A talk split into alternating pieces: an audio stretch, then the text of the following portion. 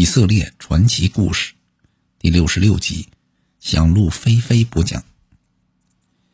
大卫当犹大王。大卫追杀亚玛利人回来，在喜格拉住了两天。第三天，一个衣裳褴褛、满脸污垢、自称是扫罗王部下的年轻人来见大卫，向大卫报告了扫罗战死的情况，说道：“我随着溃逃的人。”跑到基利坡山自己的标墙上，后面有战车，骑兵紧紧的追赶他。他回头看见我，就对我说：“我已经不行了，请你把我杀死。”我看他确实不行了，就走过去把他杀了，取下他头上的王冠和臂上的镯子，拿到我主这儿来，请我主过目。大卫听说扫罗及约拿丹战死，痛苦的撕裂了衣服，放声大哭，一直到晚上都没有吃东西。大卫问来报信的年轻人是哪儿的人，年轻人说是亚玛利克人的儿子。大卫喝道：“你动手杀了上帝受膏者，难道不害怕吗？”于是，令手下将他拖出去杀了。原来。这个年轻人知道扫罗和大卫之间有仇，那天溃败时，在混乱中摘了扫罗的王冠和手镯，还编造了杀死扫罗的情景，到大卫这里来报请功赏，没想到反送了自己的命。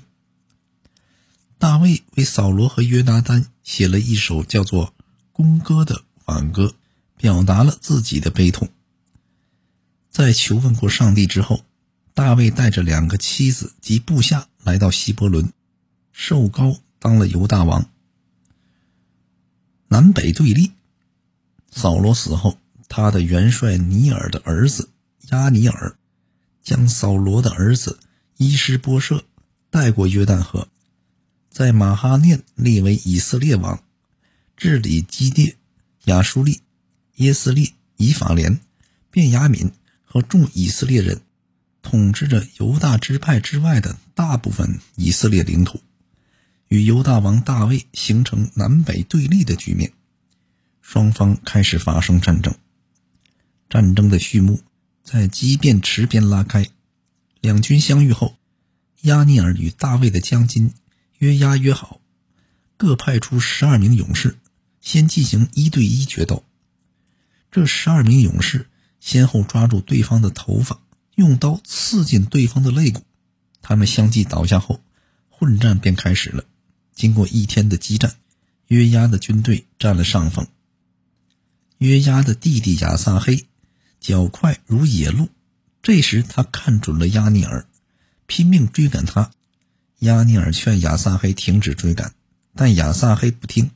于是亚尼尔用枪刺入了他的肚腹，枪从背后透出。亚撒黑倒地而死，追兵这才止住。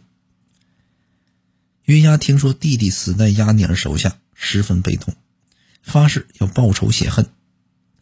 以色列人的内战不断发生，大卫王日渐强盛，以色列王日渐衰弱。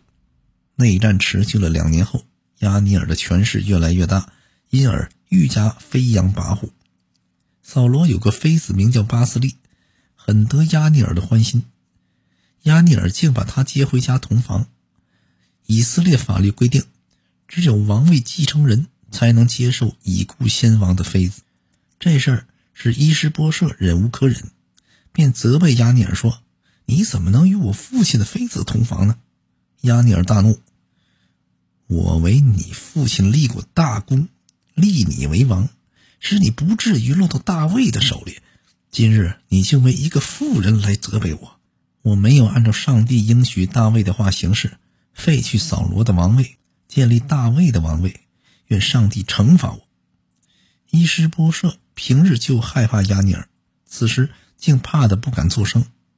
亚尼尔余怒未消，又派人去对大卫说：“你如果与我立约，我必帮你，使以色列人都归服你。”大卫同意了。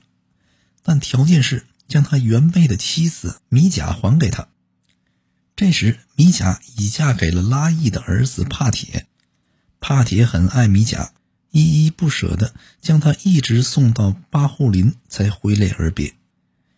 亚尼尔开始做以色列众长老和便雅悯人的工作，说大卫才是上帝高立以色列的王，得到了众人的支持。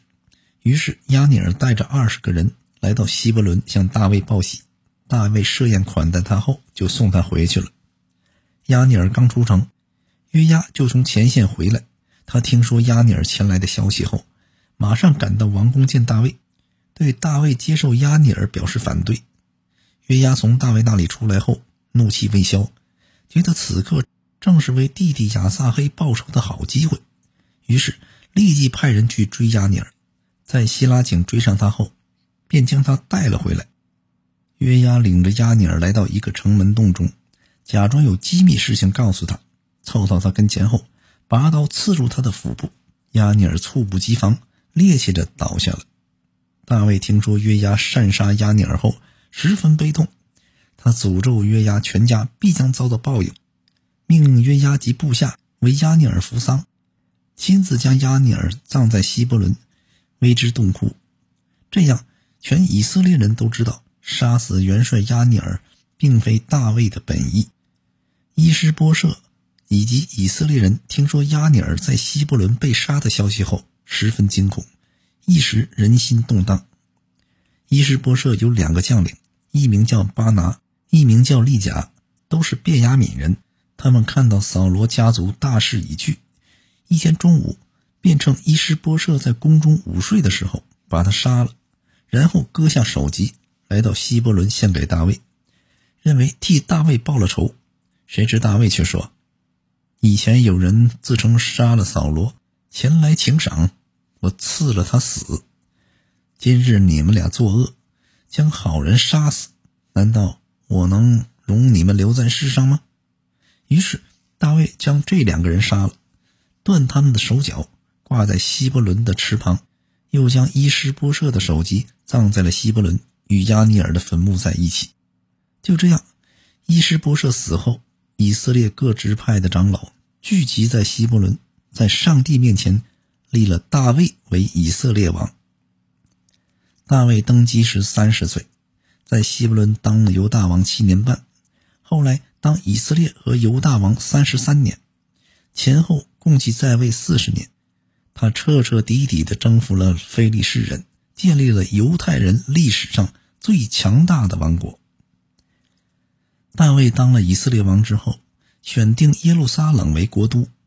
那时，耶布斯人占据了耶路撒冷已有数百年，该城三面环山，固若金汤。耶布斯人得意地说：“就是瘸子、瞎子守城，大卫也别想攻下这座城市。”大卫仔细勘察地形后，发现有一个下水道通往耶路撒冷城堡，于是从这儿攻入了耶路撒冷。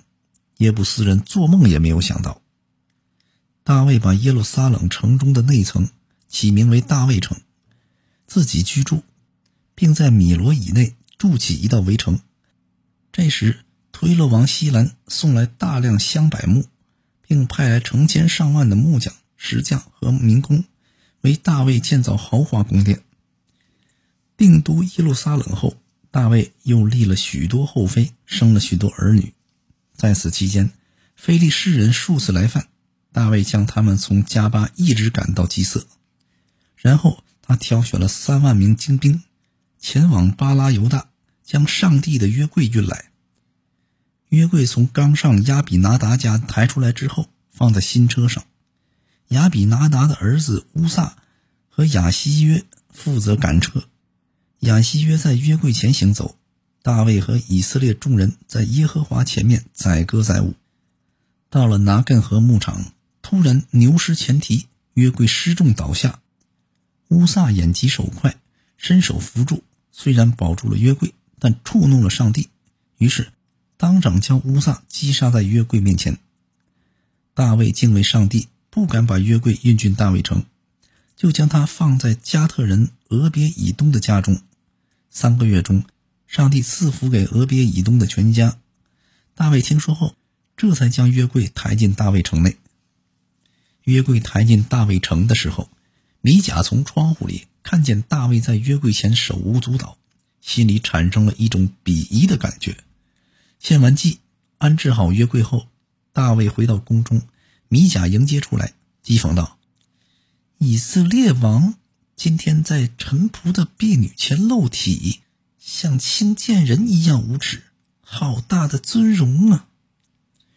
大卫很不高兴，说道：“上帝废了你父亲，立我为以色列的王，所以我要在他面前谦卑，而你说的那些婢女。”他们倒是必须尊敬我。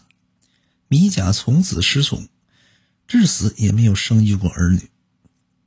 以色列国泰民安。大卫想为上帝建造一座大殿，便去求问先知拿丹。上帝让拿丹传消息给大卫说：“我从羊圈中将你召来，立你为以色列王。你应当像爱惜自己的眼睛一样。”爱惜你的人民，不要无休止的骚扰他们。修大殿的事暂时作罢。自从我领以色列人出埃及至今，我未曾住过殿宇，只在会幕和帐幕中行走。将来你寿数满足，你的后代继位后，他会为我建造殿宇，我会使他繁荣昌盛。直到永远。于是修建神殿的事情就被搁下了，直到后来所罗门当国王的时候，才再次被提起。以色列称霸迦南，以色列国日益强大。在彻底征服了非利士人后，大卫又接着打败了摩押人。他令所有的摩押人都躺在地上，用绳子量他们的身体，凡是身高超过两绳的成人都杀了。只留下一绳高未成年的人当他们的奴隶，向他们进攻。以色列人接着打败了索巴王利和的儿子哈大底谢，擒获了骑兵一千七百人，步兵两万人，以及许许多多的战车。随后，大卫又打败了前来增援哈大底谢的大马士革兰人，杀了他们两万两千人，征服了亚兰。因为哈大底谢。是哈马王陀以的仇敌。陀以听说哈大底谢和亚兰人战败的消息后，派儿子约兰去见大卫，向他请安，为他祝福，并献给大卫许多金银铜铁器皿。大卫把所得的战利品都献给了上帝。亚门王拿辖死后，王子哈嫩继位。由于过去受过拿辖的恩惠，大卫派人前来吊丧。没想到哈嫩却认为来人是勘察地形的暗探，于是将他们胡须剃去一半，割去他们衣服下半截，使他们露出下体，然后将他们赶回国。亚门人知道大卫憎恶他们，就打发人去招募亚兰人、马加王的人和陀伯人。受到侮辱的大卫立即派约押率兵出击，亚兰等几个部落前来援助哈嫩，但都被大卫打败了。这样，以色列征服了迦南列国，势力向东延伸到叙利亚，从此进入有史以来鼎盛时期。大卫得了天下，没有忘记当年约拿丹的救命之恩，于是他派人查访约拿丹后代的下落。约拿丹还有一个儿子叫米菲波设。约拿丹阵亡时，他才五岁，当时他的奶奶抱着他外逃，不慎摔了一跤。结果他的腿摔折了。大卫找到米什波舍后，把他收为义子，并赐他田地和仆人，使他享有王侯的尊荣和财富。过了一年，周围一些国家又来侵犯，大卫派约押去率兵出战，自己留在耶路撒冷。一天，夕阳西下时，大卫午睡醒来，走到王宫的平台顶上散步，一抬头。对面窗户里有一位美貌的妇人在沐浴，就问随从：“这位妇人是谁？”随从报告说：“她是以莲的女儿，赫人乌利亚的妻子八十八。”这时，乌利亚正在前线跟随约押打仗，大卫便派人把八十八接进宫里，与他共寝。不久，八十八怀孕后，就派人告诉大卫。大卫想独占八十八，便打算除了乌利亚。他要约押派乌利亚回宫报告战况。乌利亚回宫做了详细的报告后，大卫说：“你回家先去洗洗脚，好好休息一宿，明天再回前线吧。乌利亚出了王宫后，大卫派人送他一份食物。乌利亚吃了国王赐给他的东西后，没有回家，与耶押的仆人一起在宫门外露宿。有人把这件事情告诉了大卫，大卫把乌利亚招进来，问道：“你出门很久了，为什么不回家住一夜呢？”乌利亚回答说：“约柜和以色列、犹大的军队都住在帐篷里，我主约押和我主的部下都住在野外，我岂能回家吃喝？”与妻子同寝呢。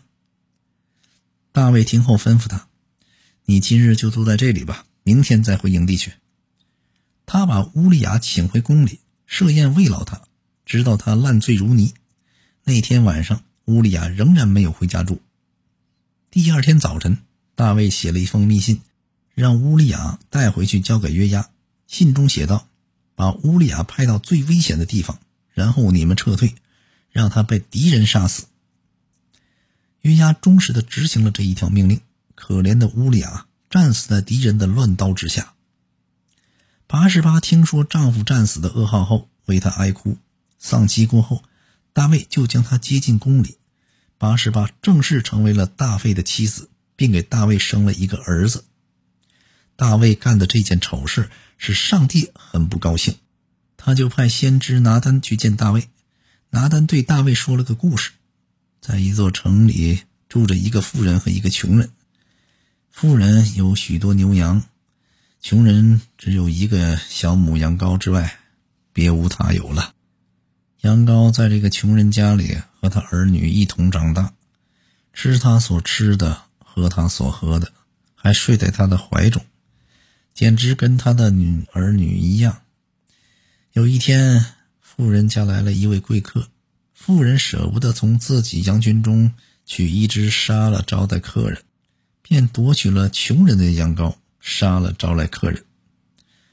大卫听后愤愤地说：“我指着永生的耶和华起誓，做这种事的人该死。”约拿丹指着他说：“你就是这样的人。”上帝说：“我高你为以色列的王，救你脱离扫罗的手。”将你主人的家业赐予你，将你主人的妻子交在你的怀里，又将以色列和犹大家赐给你。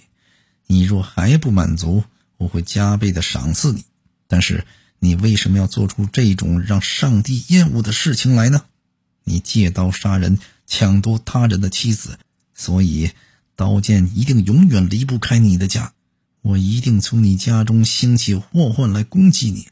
我必在你的眼前把你的妃嫔赐予别人，让他在光天化日之下与他们同寝。你与八十八所生的孩子必定要死。上帝开始降罪给大卫，使八十八的儿子得了重病。大卫为此终夜躺在地上，为这个孩子祈祷。不管臣仆们怎么劝他，都不肯起来，也不吃一点东西。到了第七天。孩子死了，陈仆不敢告诉他，怕他更加悲伤。但他从他们的表情中和窃窃私语中知道发生了什么。他立即从地上站了起来，洗了澡，抹过香膏，更了衣，进了上帝的帐幕敬拜后，回宫摆宴，饱餐了一顿。陈仆不解地问：“孩子活着的时候，你进食哭泣；孩子死了，你为什么反倒吃起饭来？”大卫解释说：“孩子活着时候，我进食哭泣，是希望上帝怜悯我，免他一死。今天孩子已死，再进食哭泣又有什么用呢？再进食下去，我也一定会跟他而去，他也不能回到我这里来呀。”八十八成了大卫最宠爱的妃子，他去安慰八十八，与他同寝。一年后，八十八又生了一个儿子，名叫所罗门。这个孩子得到了上帝的喜爱，后来成了以色列的王。